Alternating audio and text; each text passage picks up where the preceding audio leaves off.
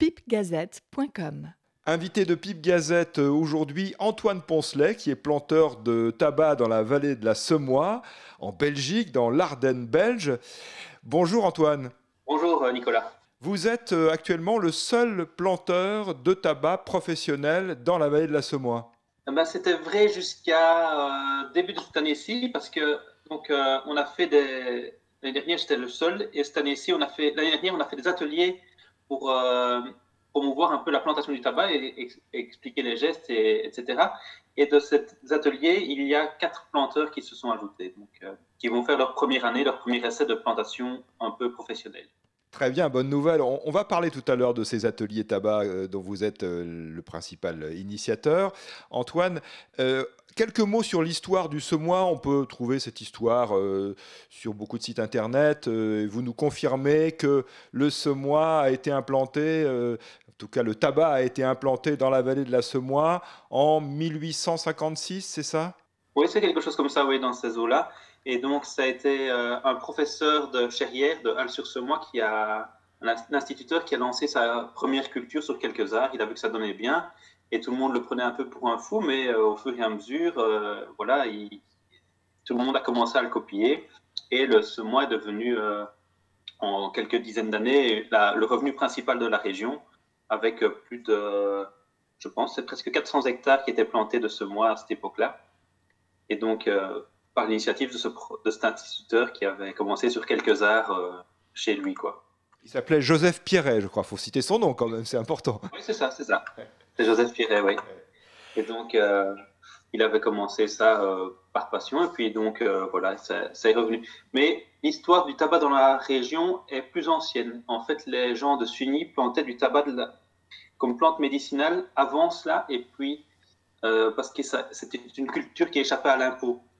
Et donc, ils pouvaient vendre cette culture sans avoir d'impôt, et puis le seigneur de Bouillon a remis un impôt dessus, et donc elle a été abandonnée. Est-ce qu'on sait avec certitude de quel euh, type de, tabac il s'agissait? On parle de, Kentucky. Est-ce qu'on a absolument la certitude de nos jours qu'il s'agissait bien de ce type de plant C'est la piste principale, c'est ce qu'on dit le plus.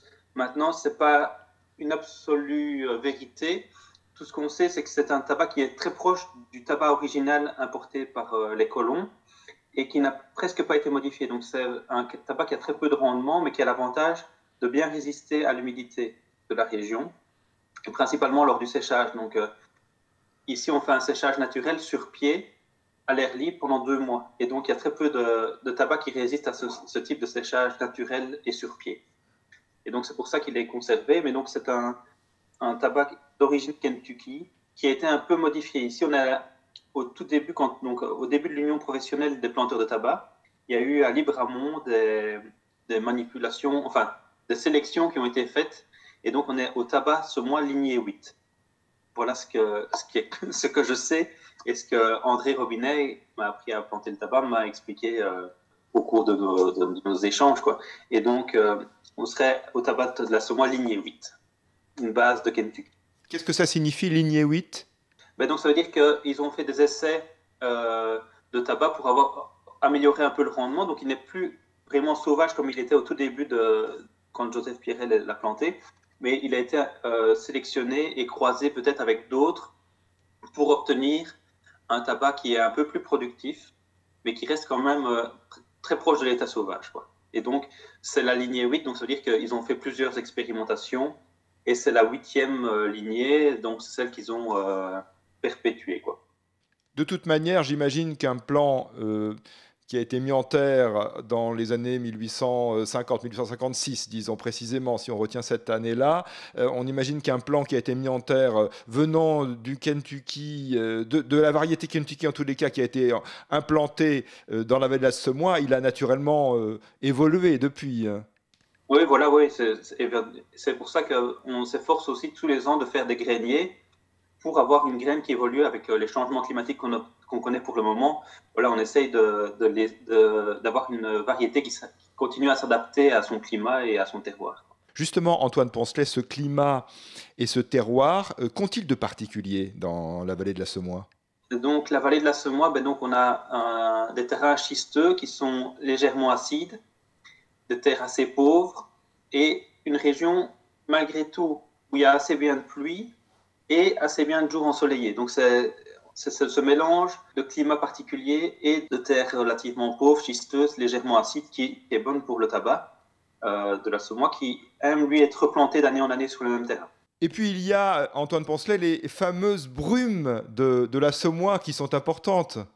Oui, oui, effectivement. Donc euh, ça fait partie du, de la météo locale. Donc euh, ces brumes qui, qui, arrivent de la fin de l'été jusqu'au début de l'hiver, ces brumes qui, qui, englobent toute la semoie et qui, vu le séchage à l'air libre de, de, nos tabacs dans les hangars, viennent réhumidifier le tabac et redonner vie un peu au pied.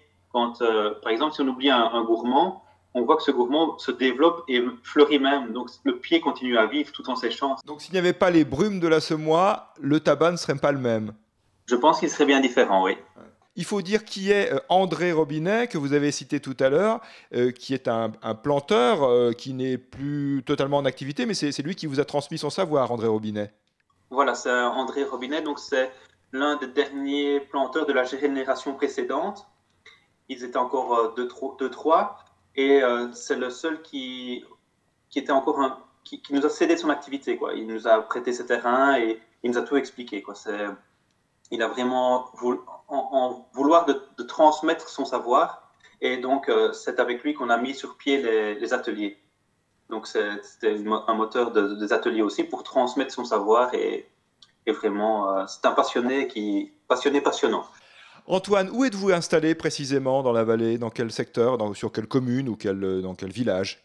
Donc moi j'habite à Petit Failly, donc sur la commune de Bièvre, donc sur, euh, tout près de Vresse. Et euh, je fais mes plantations à Boran, vraiment au bord de la Semois. Et vous êtes donc le fournisseur des trois fabricants de semois que l'on connaît, Martin, Manil et Couvert. C'est évidemment euh, à vous qu'ils font appel. Il n'y a pas d'autres planteurs dans les environs, donc euh, vous êtes le fournisseur de ces trois fabricants. Voilà, donc euh, la production que je fais, je la distribue de manière égale aux trois fabricants, mais personnellement, je ne produis pas assez et donc ils vont aussi chercher du tabac, variété semois qui a été produit à, Wervik. Donc ce n'est plus du véritable tabac de la vallée de la Semois, mais c'est la même variété et les mêmes graines de départ. Wervik qui est en, Flandre, c'est ça? Oui, c'est ça, en Flandre. En Belgique aussi, en Flandre, euh, le long de la Lys, si je ne dis pas de bêtises. La vallée de la Lys et la vallée de la Semois qui ont des caractéristiques euh, communes finalement quant au climat et au, terroir. Oui, exactement. La différence principale, c'est la méthode de séchage. Eux, ils ne, ils sèchent pas le pied complet, il sèche les feuilles dans des, tunnels. Et donc, ça, la, manière de sécher est différente et apporte certainement une différence un petit peu de goût pour que les amateurs doivent, euh, peuvent reconnaître. Quoi. Antoine, nous sommes euh, début mai. Euh, où en est la saison? Est-ce que, par cette question aussi, j'aimerais vous demander quelles sont les principales étapes entre la fin de l'hiver et la fin de l'été? Quelles sont les principales étapes de la culture du semois donc, pour le moment, donc, les tabacs sont dans les couches et sont à quatre feuilles, ils commencent à se redresser et donc les, petites plantules vont évoluer. Donc, ces plantules ont été semées en fin mars, début avril. Et préalablement, donc la première étape de l'année, on va brûler les terres. Donc, c'est-à-dire qu'on a une machine à vapeur, on va injecter de la vapeur dans, dans le sol pour euh, détruire toutes les, les graines euh, qui sont présentes dans le sol. Donc, on, passe à la vapeur pendant un quart d'heure, plus ou moins. Donc, le, sol après a une température de 60-80 degrés et euh, sur une profondeur de 20, 30, 40 cm. Une fois qu'on a brûlé la terre, ben, donc on met à germer dans un pot les graines que l'on va semer euh, deux, trois jours plus tard. Donc on les, on les mélange avec du sable blanc pour savoir les, les semer et faire un semis régulier, puisque la graine de tabac est parmi les plus petites graines du monde. Donc il y a dans un dé à coudre, donc dans un gramme de graines, il y a 10 000 graines. C'est vraiment toutes petites graines, c'est pour ça qu'on les fait pré-germer. C'est pour ça qu'il faut aussi brûler les couches, parce que comme c'est de toutes petites graines, il faut le temps qu'elles se développent et qu'elles ne soient pas euh, concurrencées par d'autres graines. Une fois qu'on a fait le semis, ben voilà, on arrose régulièrement parce que le tabac est une plante qui aime bien l'eau, mais il faut ventiler aussi parce qu'il ne faut pas d'excès d'eau pour ne pas avoir de fonte de semis. Donc il faut euh, bien s'occuper de ces petites euh, plantules. Et vers la fin mai, début juin, on procède au repiquage. Euh, donc nous, on repique encore à la main avec prend un râteau et on, plante au carré à 60 par 60 les plants. On traîne le râteau et on replante à chaque croisement un plant de tabac. Une fois qu'on a replanté, ben, là, on passe à une étape un peu de nettoyage. On prend nettoyer entre les lignes pour que les plantules puissent prendre toute la place et ne pas être concurrencées par les autres euh, adventistes. Une fois qu'elles se sont bien développées, ben, le nettoyage n'est plus nécessaire, elles, ont, elles, prennent la place. Et euh, donc euh, là, ça va commencer l'étape d'ébourgeonnage. Donc là, on va couper la fleur que produit le, tabac pour qu'il donne toute sa puissance dans les feuilles. Et une fois qu'on coupe cette fleur, il va se mettre à, on dit ça en, wallon, à jetouner. Jetouner. des jetons. Des jetons. Ah Donc, c'est des, gourmands qui viennent à la, à, la, à laine entre la, la, tige et la feuille. Et donc, on va jetouner à, cette période de l'année. Jetouner. Oui, jetouner, oui. Et donc, on retire les, les, les, rejetons, quoi, les, les gourmands en français euh, plus conventionnel. Donc, ça, c'est de fin juillet jusqu'à jusqu'à la récolte, donc fin août où on va euh, retirer les gourmands.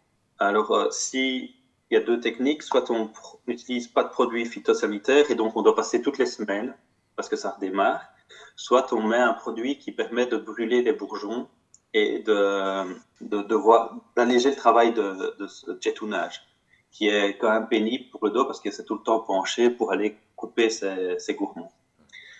Fin août, début septembre, donc après trois mois après la plantation, on vient euh, couper le tabac le matin ou le soir. On le laisse faner pendant 24 heures, 24 ou 48 heures, de manière à ce que les feuilles soient bien souples, bien molles et qu'on ne les casse pas. Une fois qu'elles ont bien fané, on les charge sur une remorque et puis on va les porter au hangar. Et là, on les, on les fixe sur un baudriot, donc c'est un bout de bois avec des clous, et on vient piquer les tabacs entiers sur les, les. On va faire sécher dans les hangars pendant deux mois. Donc là, le tabac va prendre une couleur euh, jaunir, puis brunir. Une fois qu'il a jauni, c'est gagné. Pour nous, c'est le bon moment, c'est bien. Début novembre, après deux mois de séchage, on va rechercher les tabacs et on va effeuiller et effectuer et manoquer. Ça, c'est, on prend, on effeuille les, pieds de tabac et on forme des manocs. Donc, c'est un, ensemble de feuilles qu'on va de nouveau laisser sécher avant de mettre en ballot. Et puis, une fois qu'on a fait les ballots, ben, on peut les livrer chez les fabricants. Et là, la saison s'arrête là, et on est plus ou moins au mois de février, donc elle va bientôt recommencer pour l'année d'après. Ça s'enchaîne très vite, euh, effectivement. Une bonne année, un, bon été pour la culture du semois. C'est un été chaud, mais pas trop sec, c'est ça? C'est une bonne pluie après la plantation, histoire que le pied reprenne bien. Et alors, euh, un été chaud avec des, orages euh, on va dire, régulier. Quoi. Si on n'a pas de pluie du mois de juillet, c'est pas un problème, mais ce qu'il faut, c'est avoir un bon, orage euh, au mois d'août pour bien mouiller, pour qu'il reprenne bien. Et alors, mais relativement chaud quand même, pas de pluie trop souvent parce que donc il est sensible au mildiou. Et donc, si on attrape le mildiou, voilà, ça c'est catastrophique puisque ça attaque les feuilles qui sont, qui sont toutes abîmées, quoi. Antoine, vous nous avez parlé tout à l'heure d'utilisation parfois de produits phytosanitaires, ce qui fait qu'on ne peut pas dire que le semois soit un tabac bio. C'est pour l'instant, ça n'est pas possible d'avoir ce label. Ben, euh, donc, moi je ne le demande pas, mais il y a toujours une partie de ma culture que je fais sans produits phytosanitaires. Ça dépend un petit peu la quantité de tabac qu'il y a, parce que tout seul, si je ne saurais pas tout gérer sans, mais j'essaye principalement de faire sans produits phytosanitaires, mais c'est pas toujours possible parce que c'est trop, ça demande trop de travail euh, pour moi tout seul. Cette année-ci, euh, à voir un petit peu avec les autres, donc euh, les nouveaux planteurs, ils vont planter chacun 1000 plants, et donc euh, il y en a plusieurs qui vont essayer de faire sans le produit phytosanitaire. Et donc moi, dans le champ qu'on aura commun, ben, je ferai aussi sans produits phytosanitaires. Ces nouveaux planteurs auxquels vous avez fait allusion, Antoine, euh, ce sont donc ces planteurs qui se sont révélés à l'occasion de, l'atelier tabac euh, l'année dernière. Euh, cet atelier tabac, vous allez le, renouveler cette année? Oui, donc il est, proposé. il a déjà été amputé d'une partie, donc la partie semi, puisque vu les circonstances actuelles, ben, on ne peut pas se réunir.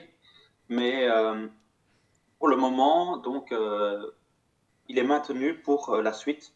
La plantation étant possible à des distances de 5-6 mètres les uns des autres. Voilà, on va continuer l'atelier cette année-ci. Si l'évolution permet de, toujours se, rencontrer, puis donc c'est dans un mois plus ou moins. Donc voilà, on va voir un petit peu comment ça évolue. En principe, c'est dehors, distance de 4-5 mètres, puisque chacun est sur sa parcelle pour planter. Et donc voilà, ça, devrait continuer cette année-ci. Alors je rappelle, peut-être pour euh, celles et ceux qui vont nous écouter, bien après euh, cet enregistrement, on est en pleine période de crise sanitaire, euh, Covid-19, et en pleine euh, période de confinement encore, en, ce début, tout début du mois de mai 2020. ce qui veut dire, Antoine, que au fil des années, les vocations vont peut-être se, multiplier. Vous, vous semblez assez, assez optimiste parce que cet atelier tabac a très bien fonctionné. Est-ce qu'on peut s'investir encore? Comment peut-on faire pour soi-même peut-être se lancer dans la culture du tabac? Donc, euh, toute personne qui est intéressée pour venir faire la culture du tabac peut venir euh, se joindre à l'atelier. Donc, euh, si les inscriptions sont... Bon, ça commence à devenir un peu limite pour l'organisation, mais s'il y avait des inscriptions tout de suite, bah, donc c'est sur le site de l'atelier ASBL, donc tout en un mot, .be, l'atelierasbl.be. L'atelier ASBL.be, l'atelier ASBL.be. Ouais, c'est ça. Bien. Et donc là, il y a un petit onglet pour euh, les ateliers de tabac et donc on peut s'inscrire. Euh, la, solution, enfin la proposition que nous avons, c'est donc les gens viennent et plantent 150 pieds de tabac pour leur consommation personnelle. C'est la, loi belge permet à chaque Belge de, cultiver son propre tabac à raison de 150 pieds maximum. Il faut bien sûr faire une déclaration d'axis qu'on va faire cette plantation. Donc les gens, on fait les papiers, etc., avec les, personnes. Après, ils réalisent toutes les étapes de la plantation au, au manocage, en fait, et à la mise en ballot. Donc c'est vraiment pour leur euh, consommation personnelle et ce, ces 150 plants, euh, après, ils les, ils les emportent, c'est ça? Oui, ils les emportent, oui. Hmm. Mais donc ils emportent les feuilles. Ils ont les feuilles en ballot. Et donc euh, on ne fait pas la partie fabrication dans l'atelier. Donc c'est au planteur ensuite de s'adresser à un fabricant couvert, euh, Manille, Martin, pour euh, faire son tabac, son tabac à pipe. Voilà. Voilà. Et après, ils peuvent faire, ils peuvent s'adresser à eux pour faire du, de la fabrication à façon, comme on appelle ça en Belgique. Parce que si on a des feuilles de tabac qu'on vient de, de, récolter, de faire sécher et qu'on les met, même en les coupant un peu dans sa pipe, c'est pas bon. Enfin, il y a tout un travail ensuite à faire. Voilà. Ben, donc, on peut, on, pourrait déjà le hacher, le, le, mettre dans sa pipe directement on peut le fumer comme ça, mais généralement, donc les fabricants, eux, laissent vieillir le tabac pour qu'ils, en fait, au fur et à mesure, en fait, ils sont stockés dans des greniers, donc il y a l'humidité travail, et donc le tabac continue à maturer pendant 4-5 euh, ans généralement, 3, 4, 5 ans, ça dépend un petit peu des fabricants, ils ont chacun leur recette. Ils reprennent ces, ces tabacs et ils font un mélange d'années pour essayer d'avoir un goût qui s'uniformise, quoi. Et ils le trempent, ils le hachent il le met dans un torréfacteur, donc il rechauffe pour le ressécher, et puis euh, après il, il, l'emballe, donc sans produit, euh, contrairement aux cigarettes. Et donc c'est pour ça que c'est un tabac qu'il faut acheter régulièrement, parce qu'autrement il sèche vite et s'effrite. Donc la torréfaction, qui est évidemment l'un des éléments tout à fait caractéristiques euh, du semois, euh, quand on est fumeur de pipe, euh, c'est cette odeur, ce parfum si, typique que l'on ressent. Alors on va, Antoine, en conclusion, rappeler que si on veut participer, si on veut s'investir davantage dans la culture du semois, si on veut voir comment ça se passe aussi simplement par curiosité, on s'adresse à vous. Et si vous voulez bien nous rappeler une dernière fois l'adresse du site internet de l'atelier du tabac. Merci beaucoup. Donc euh, oui, vous êtes euh, les bienvenus pour me contacter euh, sans problème pour, pour, discuter, pour venir voir les champs, pour voir la culture en, général. Et alors, si vous voulez participer aux ateliers, donc c'est l'atelier asbl.be, en tout en, attaché en, un seul mot. Et par l'intermédiaire de ce site, on peut vous contacter. Il y a une possibilité de vous joindre. Ah oui, autrement, je, par mon adresse email, moi c'est antoine.poncelet.gmail.com tout simplement. Antoine.poncelet. Merci beaucoup Antoine, on vous souhaite une bonne saison. On espère que la situation globale de notre planète euh, va s'améliorer. Puis on espère euh, du côté de la vallée de la Semois que cette année 2020 sera une, bonne année avec de bonnes conditions météorologiques, de, de, bonnes plantations et de bonnes récoltes. Et nous, euh, modestes fumeurs de pipe, on compte sur vous. Ça va, merci. Je ferai le maximum en tout cas pour que ce soit du bon tabac. Au revoir Antoine Poncelet, merci beaucoup. Au revoir, merci beaucoup. Et n'hésitez pas, même si vous n'êtes pas en Belgique, même si vous êtes en France euh, ou ailleurs dans le monde, n'hésitez pas à vous renseigner, à vous impliquer d'une manière ou d'une autre, même à distance, pour le tabac de la semois. Vous pouvez donc contacter Antoine, antoine.poncelet.gmail.com pipgazette.com